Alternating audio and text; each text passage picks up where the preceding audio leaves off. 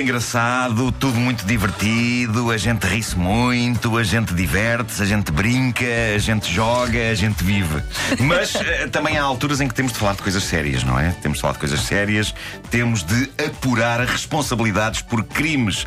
Pessoas têm de ser responsabilizadas por situações que, quanto a mim, estão por trás das maiores tensões do planeta. Eu acredito na teoria do caos e em como tudo está ligado e ninguém me tira da cabeça que uma das razões pelas quais o mundo está como está é isto.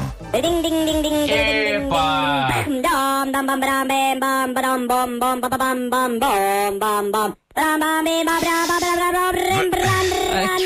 Lá porque ninguém te lançou charme. Vamos.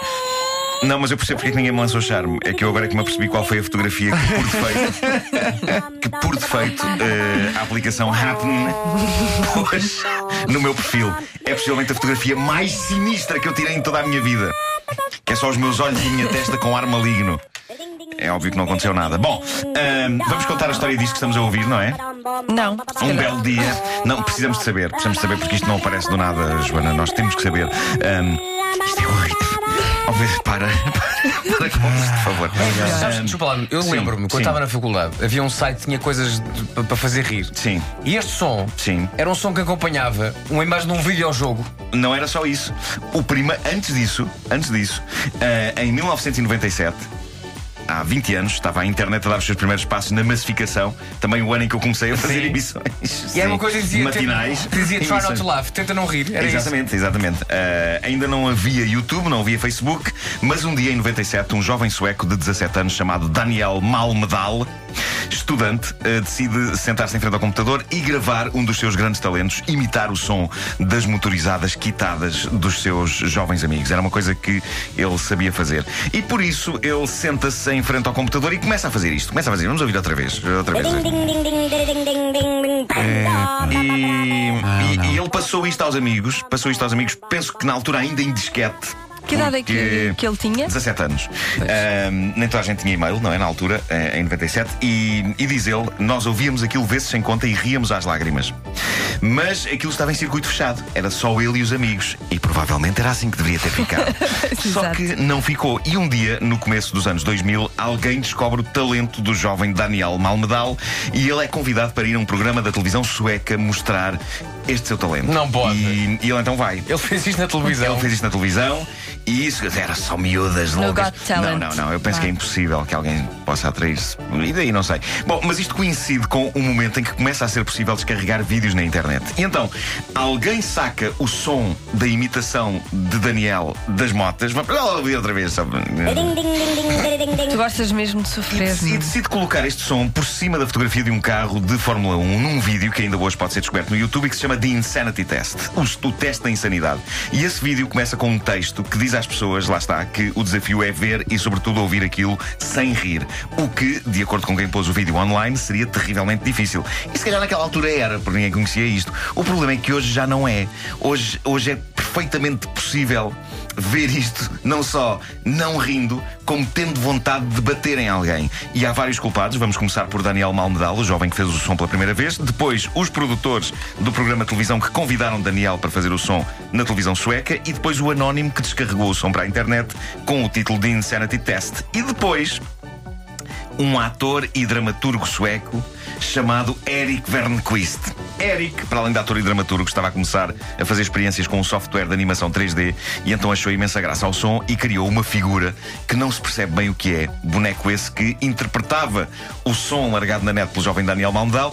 O Eric não sabia quem era o autor daquela imitação de motores, pôs a animação do bicho online no site dele e por isso ele é outro dos responsáveis. E aquilo começa a pegar e o Daniel, o autor do som, contacta o Eric e diz-lhe: Epá, a voz que usaste nessa animação é a minha e eu posso provar. Provou e eles pensam os dois: se calhar conseguimos fazer algum dinheiro com isto. Mal eles sabiam.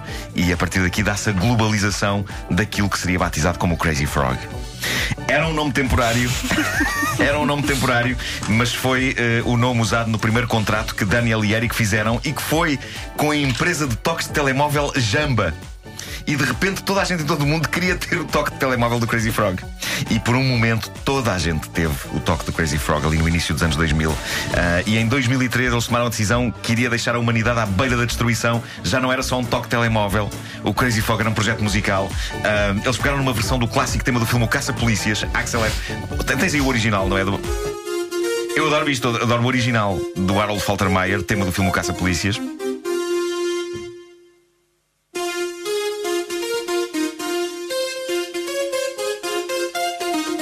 E o que eles fizeram foi, eh, pegando neste tema, espalharam o maldito som da criatura. que por esta altura já tinha dois nomes: Crazy Frog, Sapo Maluco e The Annoying Thing, a coisa irritante.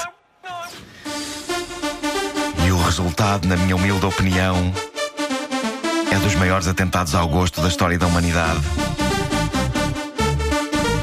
E mais grave ainda porque eu de facto sempre gostei do tema original do Axel F do filme Caça-Polícias. É um clássico instrumental dos anos 80. Ah, e de repente Axel F, tema clássico da história do cinema, é espancado e deixado para morrer num beco, esvaído em sangue, com toda a humanidade a dançar em cima dele. o toque telemóvel já era um sucesso, os discos. E sabem que houve vários discos do Crazy Frog? Não houve nada. Não. Houve vários discos. Não é possível. Foram também um sucesso, a coisa foi muito intensa e a ideia foi claramente aproveitar todo o sucesso, porque qualquer pessoa com dois dedos de testa percebe que um Crazy Frog não dura para sempre. Mas ainda assim, o Crazy Frog não só fez este single incrível, como fez variadíssimas versões de canções, entre elas Last Christmas. Ai, que horror. Ai, minha Que. Nossa Senhora. Que atentado. Mas é dueto? Não estraguem o Natal. É só mau, Vasco.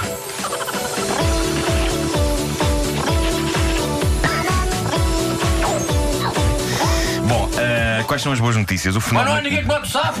o fenómeno acabaria por morrer, Vasco. Ainda há Ah. justiça no mundo, mas não sem antes gerar coisas extraordinárias como bonecos. Havia pessoas que queriam ter aquele monstro e videojogos. Houve um videojogo, uma corrida de karts do Crazy Frog.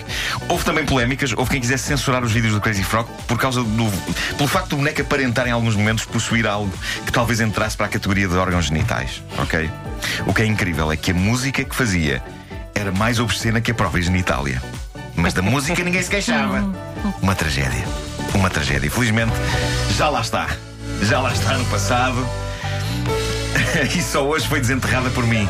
Maldito seja eu. Volta a enterrar isso! Vou já pegar na Bem pá. fundo! Vou pegar na pá e fazer um buraco bem fundo. Mete cimento!